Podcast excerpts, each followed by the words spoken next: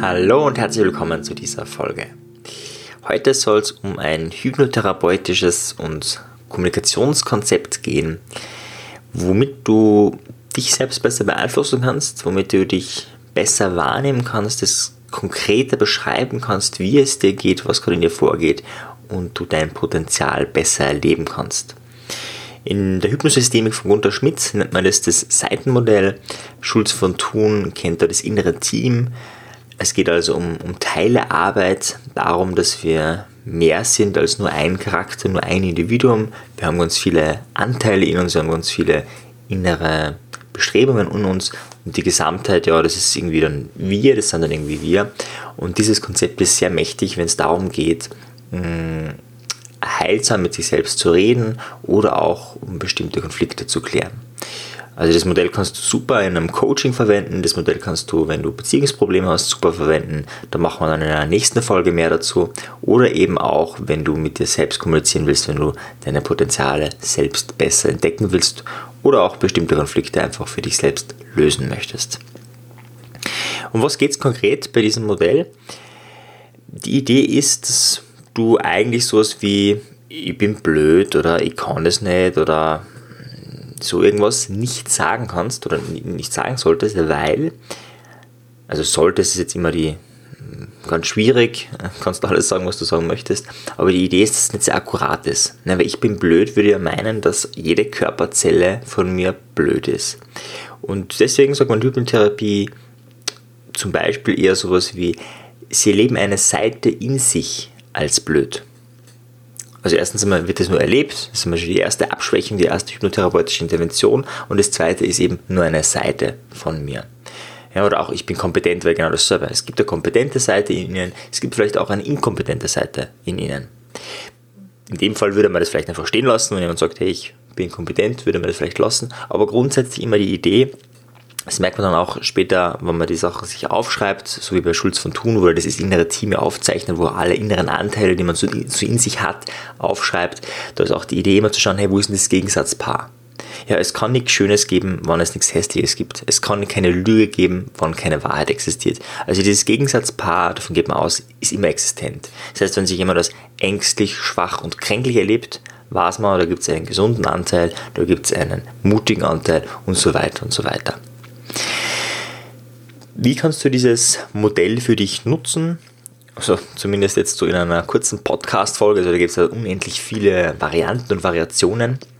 Das eine ist einmal sprachlich, also wirklich sprachlich darauf zu achten, wie redest du mit dir selbst. Es macht einen Unterschied, ob du sagst, hey, ich fühle mich dämlich oder das war wieder mal richtig super deppert, Marian, fein, dass du dir da versprochen hast, fein, dass du das falsch gemacht hast und so weiter. Oder ob du sagst, boah, da hat eine Seite in mir das wirklich verkackt. Oder eine Seite in mir erlebt sich da als sehr ängstlich, als ja, eine, die das nicht machen will. Und allein dadurch, dass du so redest, kommen dir automatisch Gedanken von anderen Seiten in dir. Ja, das ist so dieses Gesetz, das ist des Schließens, ja, das es rund werden will, ganz werden will. Und wenn du von einer Seite redest, dann impliziert es, es gibt andere Seiten. Und allein dadurch, dass du so redest, wirst du diese anderen Seiten entdecken. Und dann wird es dir leichter fallen zu sagen oder zu bemerken, hey, es gibt auch einen mutigen Anteil in mir. Ja, der ist vielleicht kleiner, aber der existiert. Also einfach sprachlich darauf zu achten, welche Seiten in dir existieren denn. Zum Beispiel, wenn du vor einer Entscheidung stehst, ja. Nehmen wir jetzt eine ganz einfache Entscheidung, irgendwie Kino gehen, ja, soll ich oder soll ich nicht, bleiben wir ganz einfach. Und dann gibt es einen Anteil in dir, der sagt, hey, das ist so der Anteil, der mag Spaß haben, der mag das Leben genießen, nennen wir ihn den Genießer und der will da unbedingt hin. Dann gibt es den, ja, den potenzialorientierten Denker und der sagt irgendwie, boah, jetzt Kino gehen, das ist aber schon, was der, das ist, dauert drei Stunden, kostet 15 Euro. Für deine Persönlichkeitsentwicklung bringt es gar nichts, so, also irgendwie, wozu? Und dann äh, überlegst du dir einfach, welche Anteile in dir sprechen alle mit und so kommst du zu viel besseren Entscheidungen.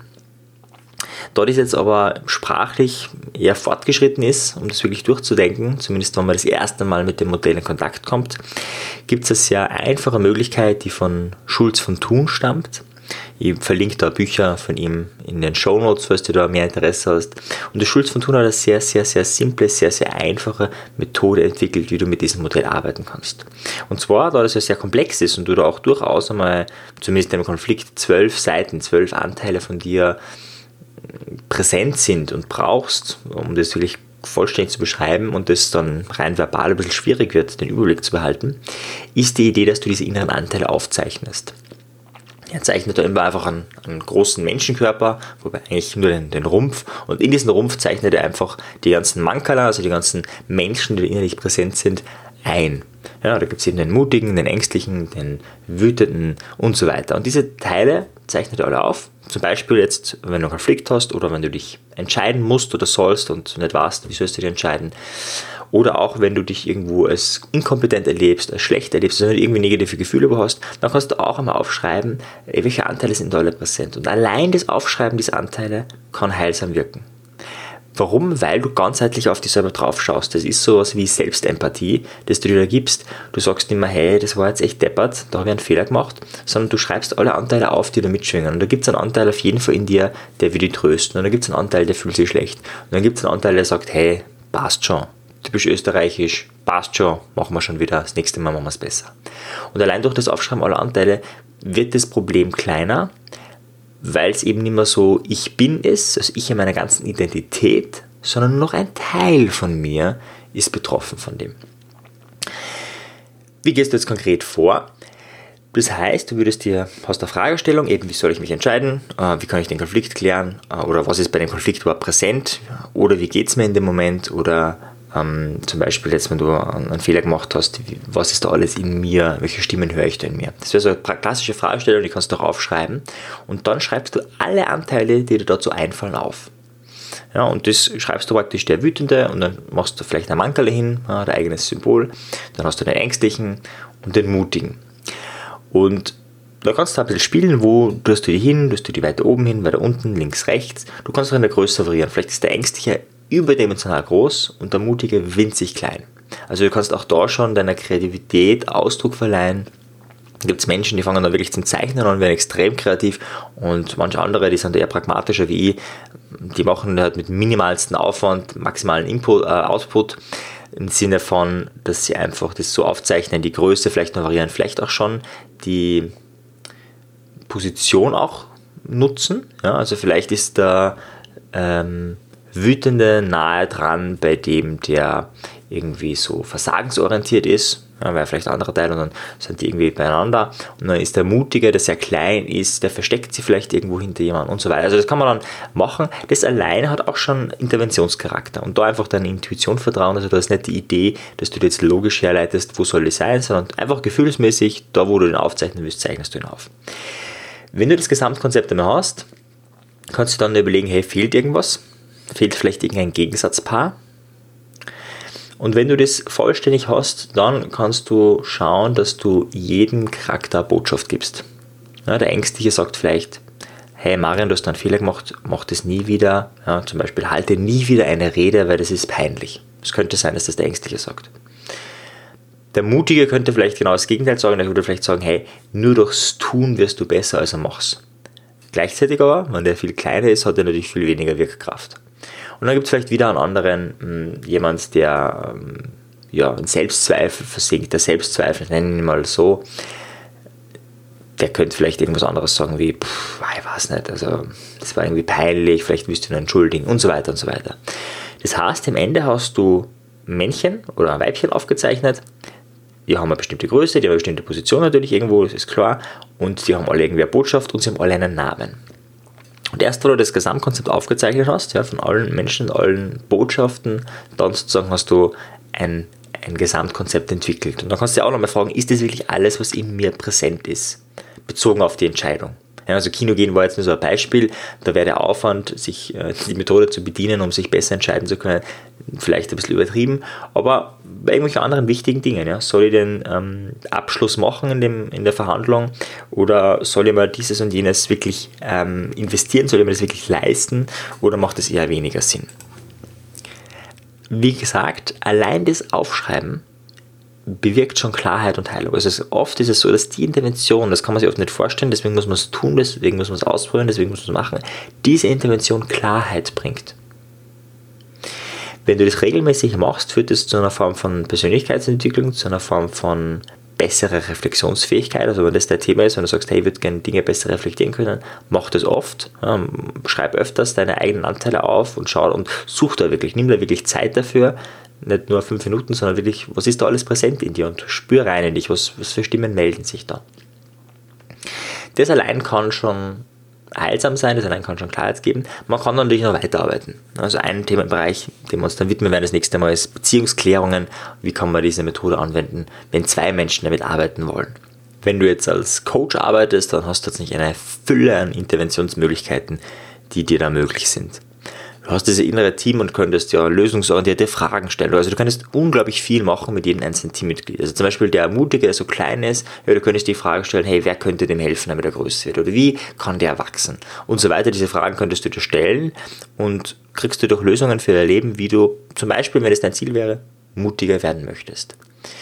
Das ist immer das, was du im Hintergrund brauchst. Eine Entscheidung, ein Ziel, zum Beispiel persönlich zu wachsen. Ja, du hast einen Konflikt gehabt, jetzt willst du einfach den Konflikt für dich klären oder du hast einen Fehler gemacht und du würdest gern, hast dich extrem schlecht gefühlt, würdest dich gern weniger schlecht fühlen. Ja, dann ist das dein Ziel im Hintergrund, dass du, dass dich das weniger belastet. Du hast das alles aufgeschrieben und dann fragst du dich, okay, wie kannst du das schaffen, dass, das, dass dich das weniger belastet? Und dann siehst du so eine Aufstellung und merkst irgendwie, boah, ja, der Ängstliche ist so übergroß, natürlich fühle ich mich schlecht, weil der ist so groß, der nimmt so viel Platz ein, der muss irgendwie ähm, vielleicht kleiner werden, ja. Oder der Mutige ist so kleiner, müsste vielleicht größer werden.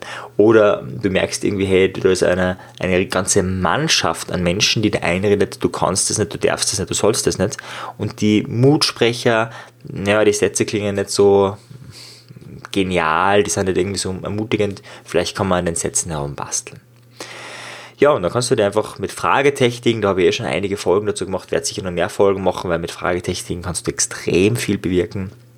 Du könntest mit diesen Fragetechniken, die in diesem Podcast oder auch andere Methoden, die ich in dem Podcast schon vorgestellt habe, arbeiten, indem du eben dein eigenes inneres Team, so nennt der Schulz von Thun das, coacht.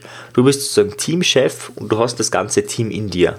Und die Idee ist nicht, jemanden rauszuwerfen und zu sagen, hey, den inneren Ängstlichen habe ich nicht, weil das ja eine Form von Verdrängung oder eine Form von Verleugnung, zu sagen, okay, das gibt es nicht, das ist da, aber wie kann ich den Ängstlichen optimal einsetzen? Wie kann ich den Ängstlichen so einsetzen, dass er mir genau in dem Moment, wo ich ihn brauche, dient? Ja, weil Angst ist eine sehr sinnvolle Emotion.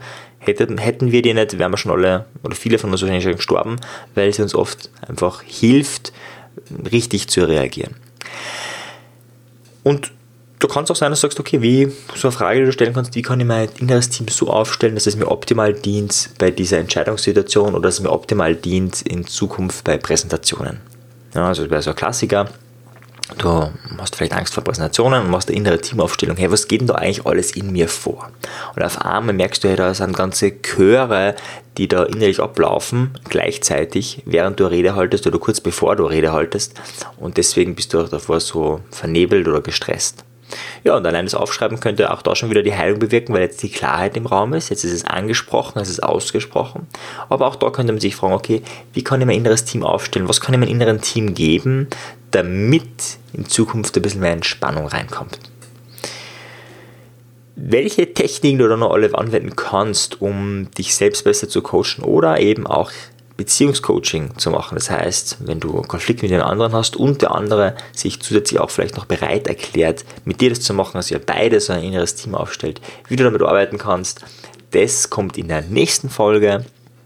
Einfach mal in der Zwischenzeit ausprobieren. Sehr einfache Technik, sehr mächtige Technik. Wie gesagt, Schulz von Thun, da gibt es ein Buch dazu, habe ich verlinkt, kann man sie kaufen. Und sonst einfach eine Hypnotherapie. Das ist der Aspekt, wo auch das Sprachliche ganz stark zur Geltung kommt, wo wir ganz viel mit Sprachmagie bewirken. Sehr interessantes Themengebiet. Werde auch ein, zwei Bücher verlinken, wenn dich das mehr interessiert. In diesem Sinne, hab einen erfüllten Tag und bis zum nächsten Mal. Ciao dir.